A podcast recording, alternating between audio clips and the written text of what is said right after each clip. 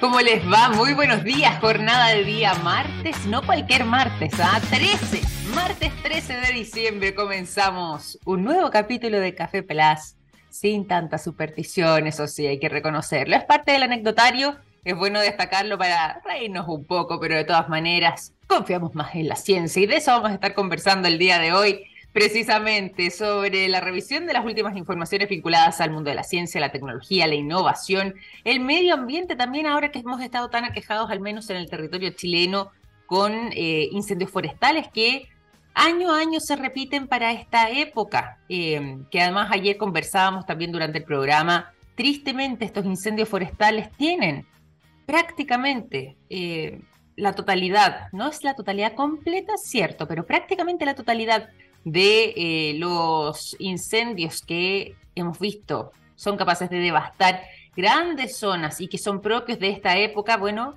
tienen o algún grado de intencionalidad o bien responsabilidad directa de alguna negligencia del ser humano. Alguien que dejó, por ejemplo, una colilla de cigarro encendida, la tiró eh, en algún lugar donde eh, había, por ejemplo, algún pastizal, eso prendió y ahí está el incendio. Alguien que fue de camping, no, pagó bien una fogata, la hizo quizás en un lugar donde está prohibido. Bueno, eso también acarrea consecuencias y finalmente terminamos todo, como decimos en buen chileno, pagando el pato. Es decir, eh, terminamos todos eh, sufriendo todos los estragos que causa, por supuesto, eh, una situación de esta envergadura. Así que para quienes están en lugares cercanos a los sitios donde actualmente siguen vigentes algunos de los incendios forestales. Un gran abrazo, muchísimas fuerzas. Esperemos que esto ya pueda de a poco, no de a poco en realidad, necesitamos velocidad ahí, pero puedan estos incendios quedar en el pasado y no se repitan escenas como esta para los próximos meses. Esperemos que así sea. Bueno, pero más allá de todo eso, nos vamos a ir a la información, nos vamos a ir también a algo que ha estado aconteciendo durante eh, las últimas horas, que seguramente más de alguno habrá visto el registro y habrá quedado igual de impactado como lo quedamos nosotros. Habíamos estado conversando hace algunos días atrás sobre la actividad volcánica del volcán Villarrica, que ha estado no solamente en alerta amarilla de parte de la ONEMI, que ha hecho este decreto para toda la zona, particularmente para la ciudad de Pucón, sino que también ahora estamos observando con muchísima atención a un volcán que se encuentra cerca de unos 70 kilómetros al sudeste de San Pedro de Atacama. Habrán visto las imágenes del macizo más activo del norte de nuestro país, el volcán Lascar, que hizo literalmente o entró en erupción y causó un momento de terror ¿Por qué? Porque precisamente en ese momento había un grupo de turistas que sin saber, sin prever que podía generarse una situación así, no había manifestado el volcán algún tipo de actividad anormal y por lo mismo nadie estaba preocupado de que algo así pudiese suceder.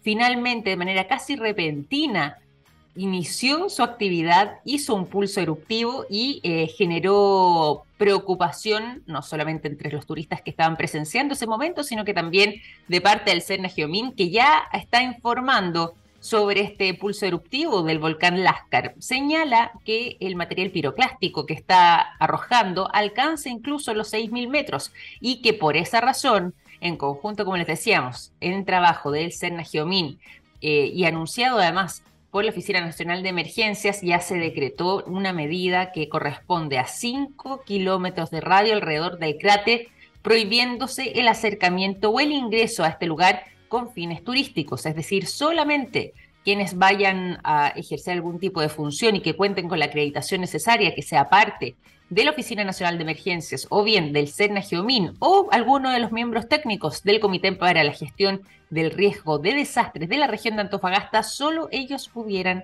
eh, ingresar a la zona. Por supuesto, también la delegada presidencial regional, pero más allá de eso, nadie más puede acercarse debido al peligro que podría significar la caída de algún tipo de eh, material por parte del volcán o del cráter del volcán que estaría ubicado entonces, como les decíamos antes, a 70 kilómetros de San Pedro de Atacama. No se puede visitar con fines turísticos, hay muchísima eh, atención de parte del Geomín en este lugar para poder entender cómo es que eh, se está generando este ciclo del volcán Lascar, qué es lo que se puede prever para eh, los próximos días, pensando también en que este, como les decíamos antes, es el volcán más activo que se ubica en el norte de nuestro país.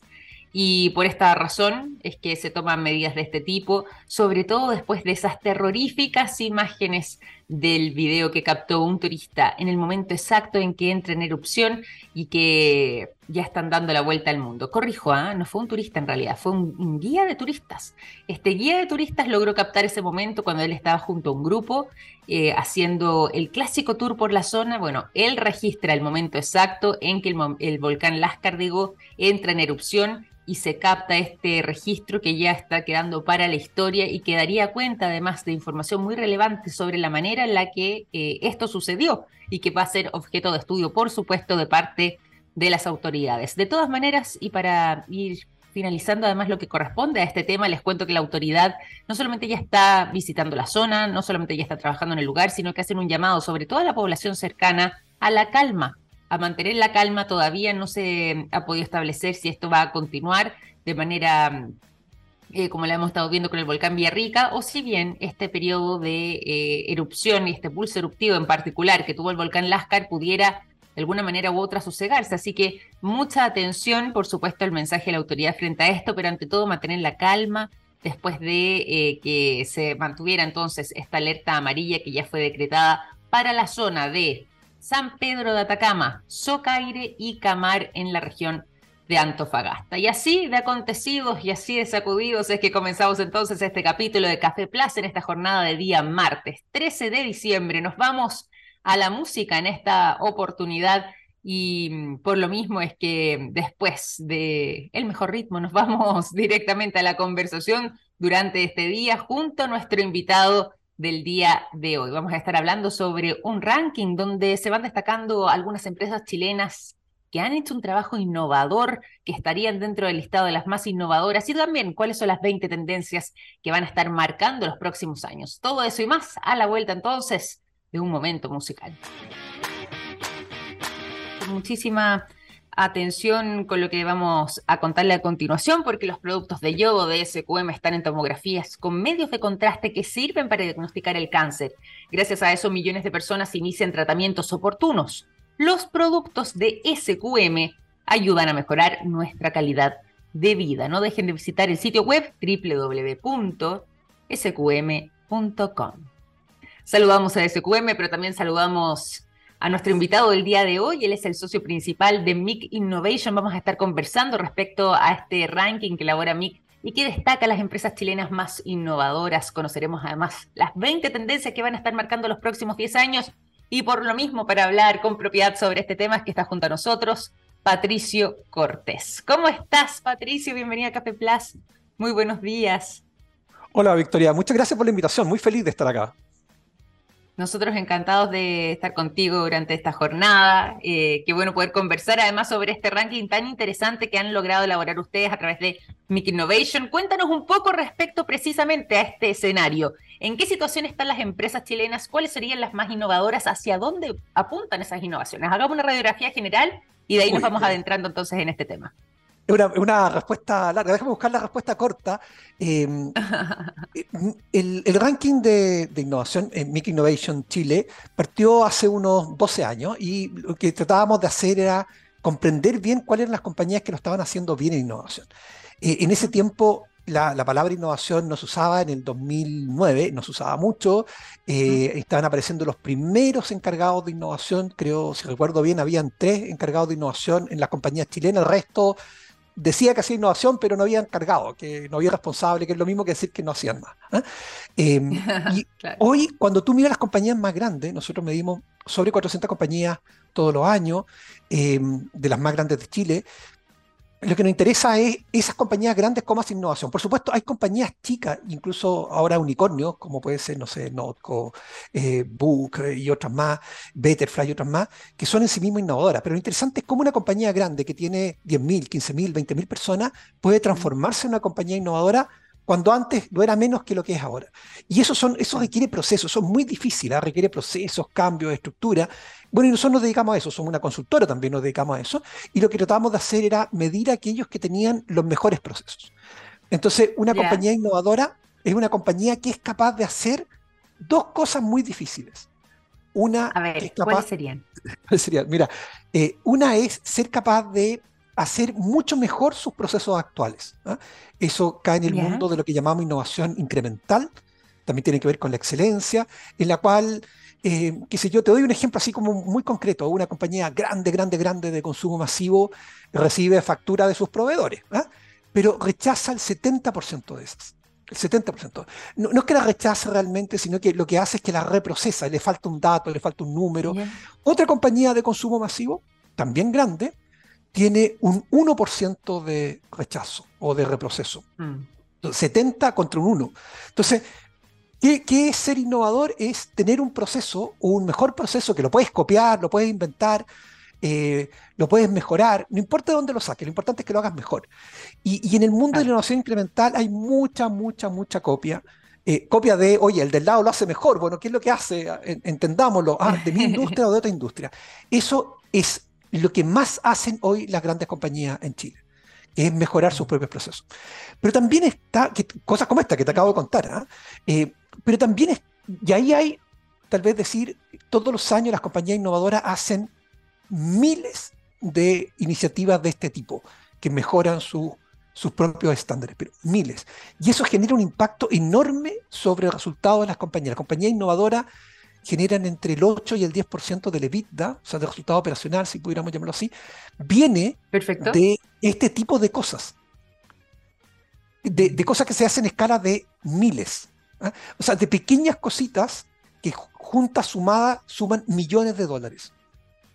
Y si lo comparas con el EBITDA de la compañía, genera entre el 8, el 10, el 15% del impacto en el EBITDA de cada año. Esos son números enormes. Y por eso lo hacen, porque hay una mejora clara en la compañía. Pero también está la innovación adyacente, que es un poquito más sofisticada, un poquito más difícil de hacer, eh, donde ya los resultados no son tan evidentes, donde uno dice, oye, tengo el 70% de rechazo que era el 1, bueno, haz tal cosa o esta otra y funcionan. Estás en el mundo donde las cosas no son evidentes que resultan. Por ejemplo, Agua Andina tiene un robot que es capaz de medir, que es capaz de trabajar adentro de los ductos, los ductos enormes de agua, con agua cristalina o agua sucia, eh, por distancias muy largas desde que lo está operando, por varios kilómetros.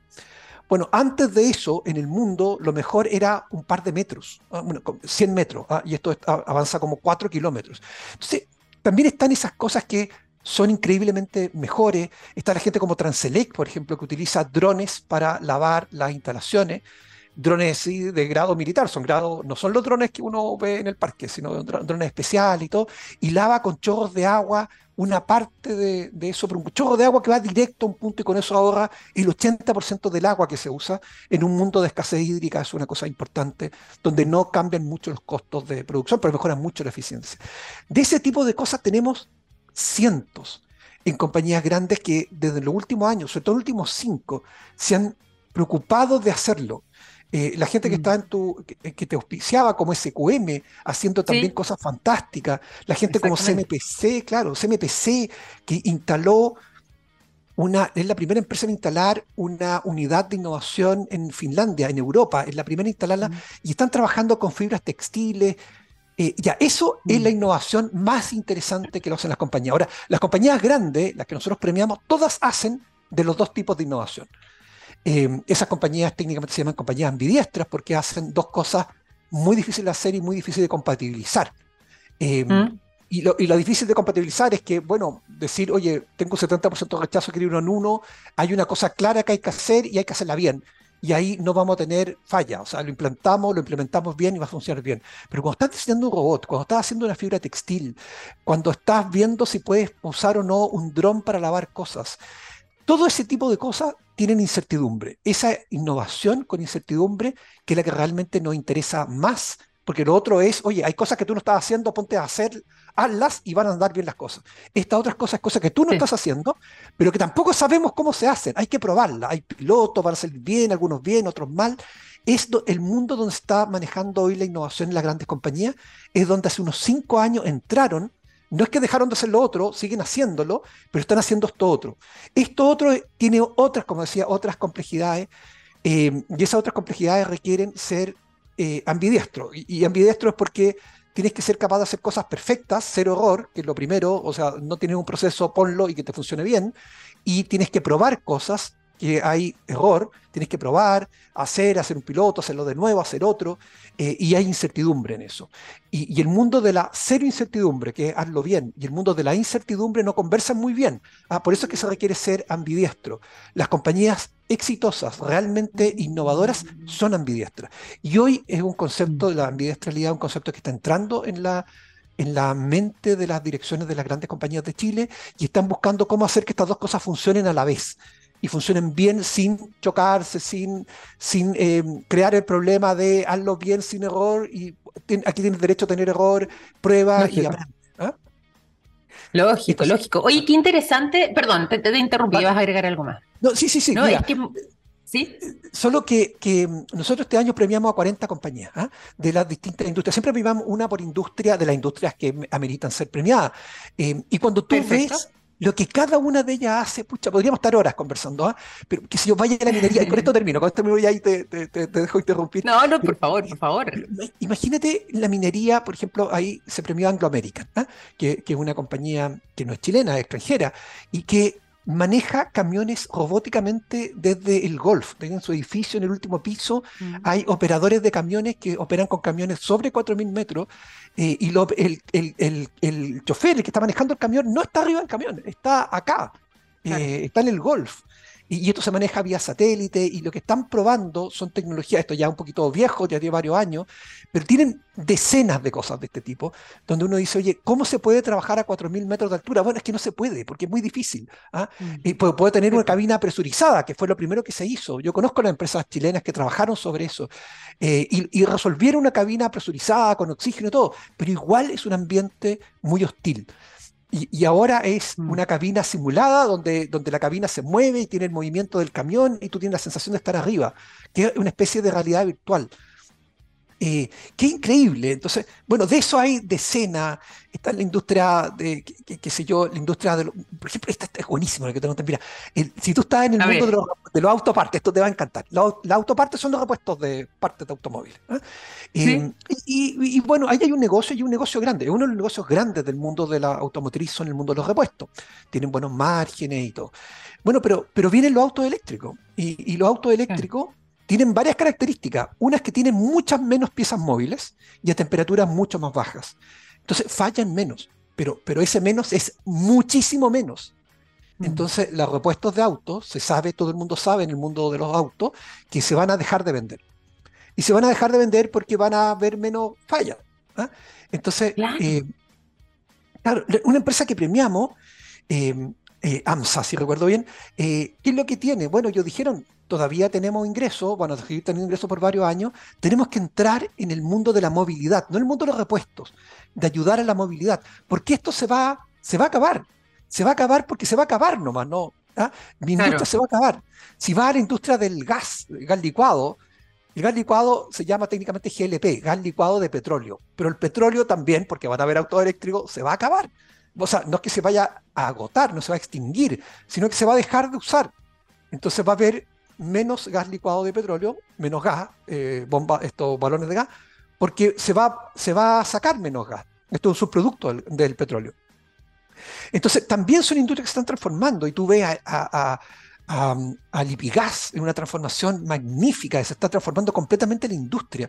Pero ellos se están transformando al punto que compraron hace poco una cadena distribuidora de, de, verduras. O sea, es un, como un mini market de verduras. Y es fantástico. Y ves a Copay que entró a eh, distribución en última milla, que también tiene lo mismo. Entonces tú ves compañías que se están transformando de una manera increíble, fantástica. Ves a, eh, a Entel que vendió todas sus instalaciones, todas sus antenas, eh, toda su fibra y se mantuvo con el contacto con los clientes y ahora arrienda el servicio de antena y de fibra. También una cosa, tú ves industrias que están cambiando mucho. Bueno, esto a mí me entusiasma, tú ya te das cuenta. Eh, me encanta, porque, me parece. Porque, vemos compañías que, que, han tomado la decisión de ser mm. distintas de ser mejores, de probar tecnologías, que aquí hay mucha prueba y error, uno ve siempre los éxitos, eh, pero hay mucha, mucha fuerza en los gerentes generales, en los CEO, como decimos ahora, ¿cierto? En, los gerentes de innovación o los VP de innovación. Vemos gente con mucha fuerza, con mucho entusiasmo, con mucha resiliencia, porque en la innovación mm. salen cosas bien y salen cosas mal. Totalmente. Claro, y que han logrado cosas increíbles, increíbles. Bueno, ¿cómo estás que te cuento? Ya ahí, ahí sí, ya no, pero es que está muy interesante escucharte, Patricio, porque además eh, podemos ir visibilizando y, reconociendo lo que están siendo actualmente los avances y la innovación en las distintas industrias. Por ahora mismo, para quienes se van sumando a nuestra sintonía, les cuento que estamos conversando junto a Patricio Cortés, el socio principal de MIC Innovation Chile, y por lo mismo nos está contando sobre el ranking que han elaborado, eh, destacando las empresas chilenas más innovadoras nos está contando además sobre las tendencias que van a estar marcando los próximos 10 años. Y por lo mismo, Patricio, ya que tú nos decías también y nos ibas contando que ustedes ya llevan años haciendo esta medición y en el año 2010 ahí eh, comienzan con la primera, ¿qué ha caracterizado no solamente porque ahí podemos hacer un poco de historia y nos has contado estos avances y cómo se han ido transformando estos 10 años que ya han ocurrido, sino que pensando justamente en los próximos 10 años, ahí nos planteabas una serie de desafíos en distintas industrias que eh, van a requerir innovar, van a requerir quizás replantearse la industria de otra manera y por lo mismo pegarse ese salto. ¿Estamos aquí listos y cuáles vendrían siendo quizás las características para poder hacer una implementación y una adecuación a los tiempos de buena manera? Sí, mira, yo creo que hoy ya no hay empresas grandes que no estén trabajando en los temas de innovación. La pregunta es qué tan profundo mm. es. ¿ah? Entonces, lo que, lo que vamos a ver a, futuro son dos cosas que se van a converger.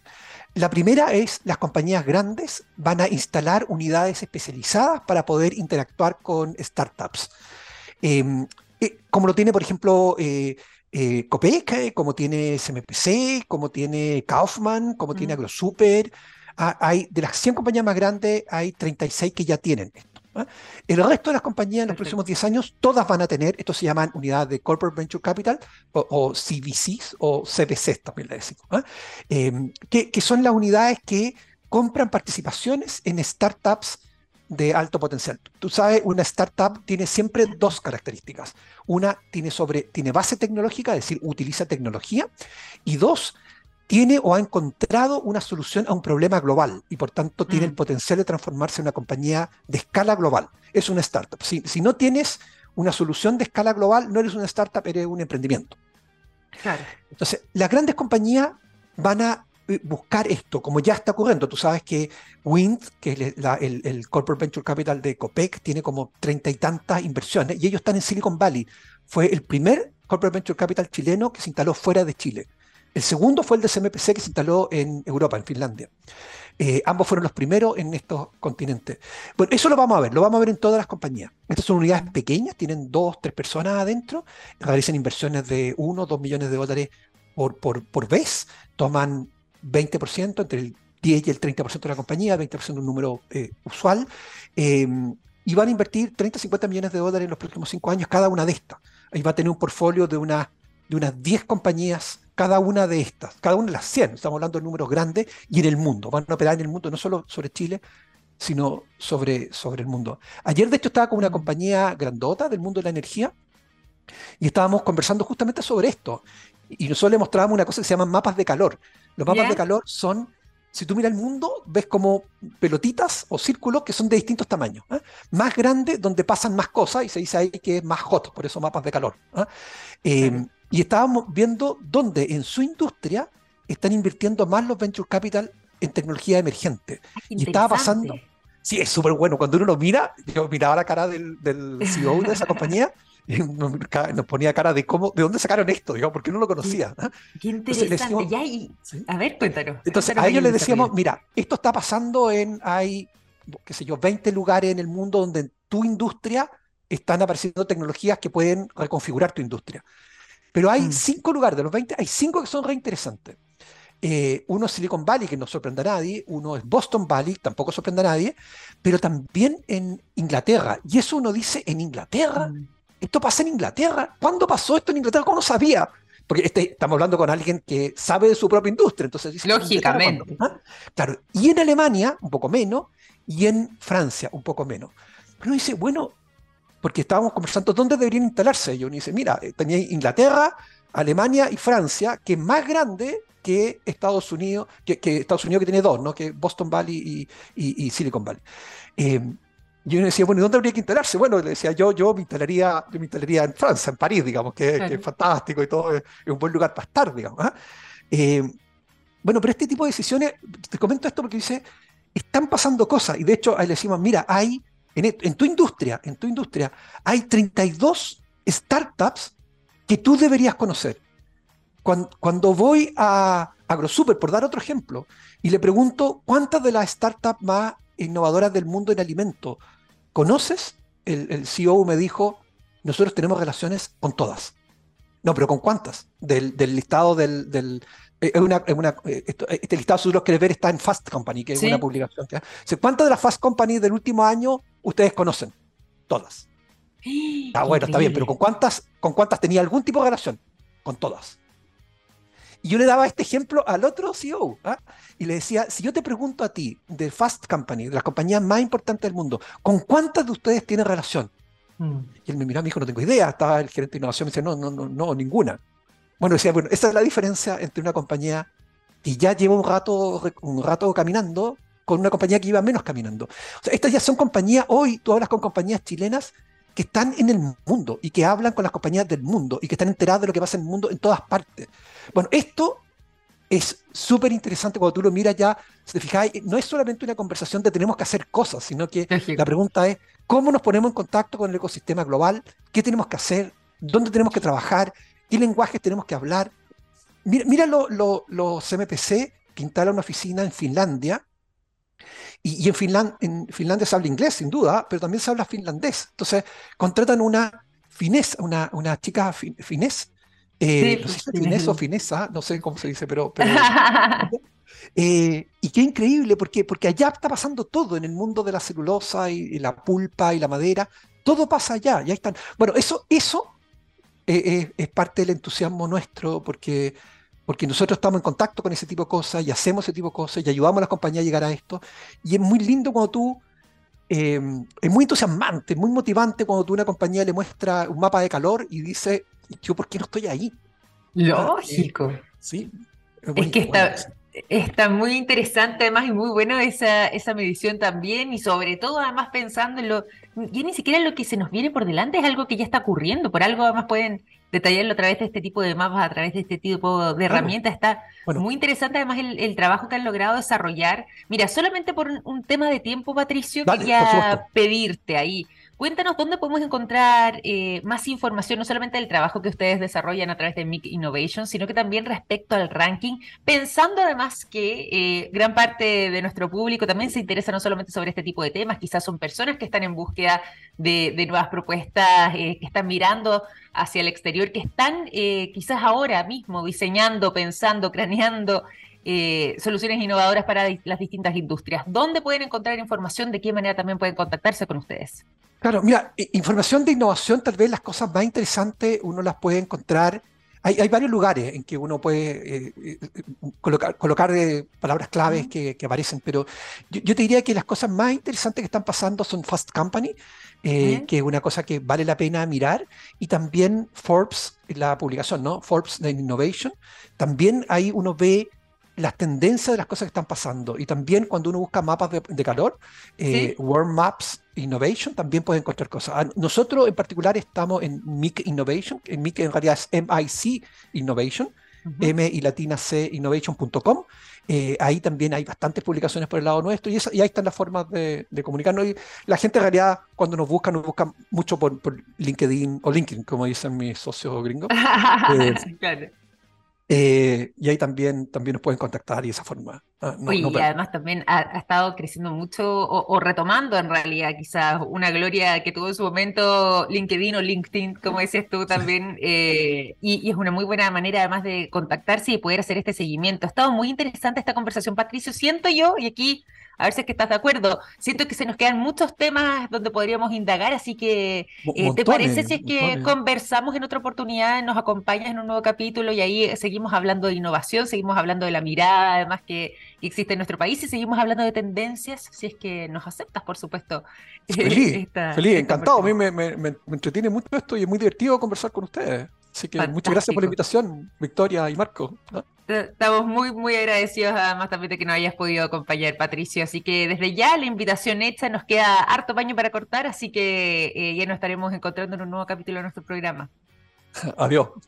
Que esté muy bien. Saludos a todos. Un saludo grande oh. también para ustedes allá en Mic Innovation. Patricio Cortés, entonces, socio principal de Mic Innovation Chile, eh, conversando con nosotros sobre este tema tan relevante, ¿ah? cómo es que las empresas chilenas han logrado reformularse, han estado con propuestas más innovadoras, hay 20 tendencias que también han estado marcando los últimos 10 eh, años y eso ha sido parte de este ranking que han elaborado de parte de MIC Innovation, como nos venía a contar Patricio, y que destaca además todo lo que ha estado sucediendo en las distintas industrias, sobre todo los que son líderes y cómo es que se han estado subiendo este, eh, a este carro, digo, de la innovación de buena manera. 9 de la mañana con 45 minutos. Seguimos en Café Plus durante esta jornada. Nos, vamos, digo, a la información ahí sí. Y ahora lo, posiblemente vamos a hacer un viaje pensando en irse a vivir quizás más allá de nuestras fronteras. Yo me iría ahora a Inglaterra sobre todo para quienes les gusta trabajar o que necesitan trabajar de manera remota, estar hiperconectados, quienes eh, buscan tener una buena conectividad, a quienes les gusta, por ejemplo, subir contenidos y requieren eh, quizás, por ejemplo, hacer eh, un live con buena conexión. Bueno, Inglaterra al parecer vendría siendo el lugar. ¿Saben por qué? Bueno, porque se realizó durante la jornada del día de ayer el primer lanzamiento de satélites de OneWeb con SpaceX, una mm, innovadora manera además que tendrá esta empresa británica de eh, acercar los temas de conectividad a sus clientes a través del lanzamiento de, fíjense en esto, 40 ¿ah? satélites para su red de Internet. Buscan de esta manera convertirse en los líderes a nivel global en todo lo que tiene que ver con conectividad y por eso razón es que hacen este lanzamiento de los 40 satélites en un trabajo conjunto con SpaceX que estuvo apoyando estas labores a través del envío de un potente cohete reutilizable del Falcon 9 en donde se logró apartar o separar en su primera etapa eh, los restos del fuselaje y después esto ocurre una vez sucedido el despegue para que siga esta nave y pueda hacer el envío entonces de estos 40 satélites que ya han dejado la Tierra desde Florida y se han instalado entonces en el espacio. Todo esto ha sido parte de la publicación que hace el propio OneWeb a través de su cuenta de Twitter y que vendrían siendo pioneros a nivel global con este primer lanzamiento de satélites que hace tanto esta compañía en conjunto con SpaceX y que podría, como decíamos antes, convertirlo en los líderes en conectividad a nivel global. De hecho, esta empresa en particular no solamente tiene la mirada puesta eh, en el Reino Unido, sino que también ya están pensando en convertirse en gigantes globales y de esta manera, tal como señalaron de parte de la compañía a través de su sitio web, eh, derribar las barreras de la conectividad que actualmente estarían frenando las economías y las comunidades. Así lo sostienen ellos directamente en su información colgada en el sitio web y que eh, han descrito también como parte de una misión histórica al utilizar por primera vez estos propulsores que son parte de SpaceX, la empresa que, bien sabrán ustedes, es una de las compañías más relevantes que actualmente tienen nada más y nada menos que don Elon Musk presente siempre nuestro programa de alguna manera u otra. Bueno, fíjense que esto se hizo, como les contaba recién, a través del envío del el Falcon 9, que fue la nave encargada de esta misión, y ya están dispuestos estos 40 satélites eh, en órbita, de manera de que puedan entonces otorgar una mejor conectividad a sus usuarios. Vamos a ver si es que mm, el trabajo de esta empresa también comienza a llegar hacia los distintos rincones del mundo, como es su aspiración, y de esta forma, en una de esas, tal vez terminen convertidos en verdaderos pioneros en lo que tiene que ver con la industria y sobre todo en líderes de mercado, que es el objetivo que se ha trazado One web. Eso en tecnología, pero además de eso también eh, hay algo muy importante que es interesante destacar, porque estuvimos hace algunos días atrás y lo conversamos acá en el programa, destacando el Día Mundial del Suelo. Se celebró el día 5 de diciembre, hace una semana ya, pero ¿por qué lo mencionamos ahora? Porque fíjense que se ha estado realizando... Mm, un estudio en mayor profundidad debido al cambio climático. Wow, tema que también siempre eh, está colándose en los distintos aspectos. Y en este caso en particular, sobre cómo es que la crisis climática ha estado afectando el funcionamiento de nuestro sistema terrestre y las repercusiones que eso podría traer para no solamente la vida o la vida humana incluso, sino que además para la composición de nuestras sociedades. Y aquí el suelo es clave porque hay una interacción entre el agua, los seres vivos, la radiación, el aire, todo esto en este medio terrestre. Por esa razón es que em, hay em, un trabajo que se ha estado desarrollando, que publican también algunos destacados medios nacionales, donde em, esto podría también generar un impacto muy profundo, no solamente a nivel global, sino que incluso en nuestro territorio, sobre todo en los que eh, viven de la tierra, es decir, toda la zona eh, agrícola de nuestro país, en las distintas eh, localidades y en los distintos puntos norte, sur de Chile, cómo es que esto, sobre todo además en la zona centro, podría terminar afectándonos de una manera u otra. Y acá el suelo viene a representar también no solamente eh, uno de los principales afectados, sino que cómo es que eh, el suelo podría convertirse quizás en la respuesta del futuro, pensando en que provee no solamente eh, de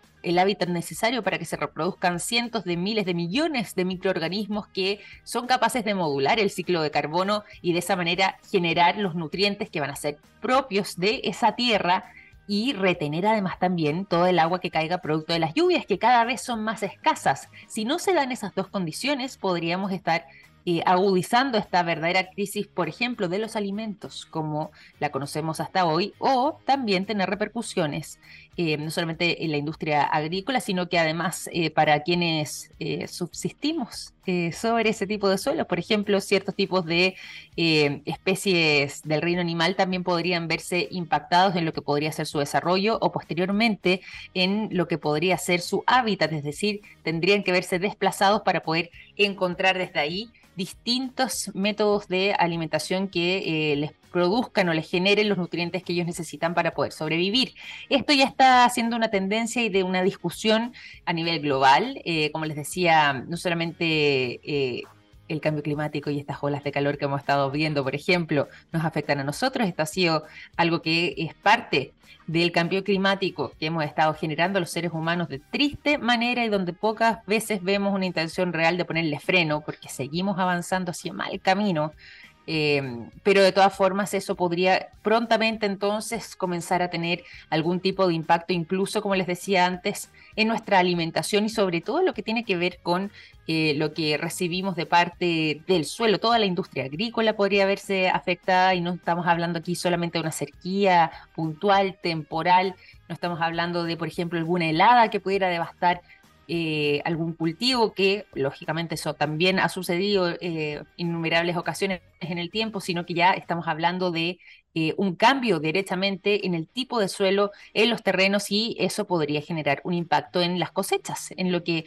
finalmente va a terminar entregando nuestra tierra. Todo esto pensando además en nuevas ideas y soluciones que apuntan a un desarrollo sostenible, pero que en la medida de lo posible logren em, mitigar todo este impacto para que podamos seguir modulando de buena manera este ciclo del carbono y de los demás nutrientes, o bien frenar eh, y sobre todo retener, que se lo tan importante, eh, las precipitaciones, las aguas y las lluvias que eh, pudieran sucedernos, en vez de seguir viviendo estos eventos extremos de sequías o inundaciones que eh, terminan afectando nuestro suelo, encontrar una manera donde podamos preservar entonces lo que ya tenemos de buena forma para evitar entonces que tengamos algún tipo de crisis en la alimentación eh, producto de este cambio climático que ya nos está afectando. Dicho sea de paso, y abrimos el programa eh, recordando este calor que nos acompaña, sobre todo además en estas jornadas,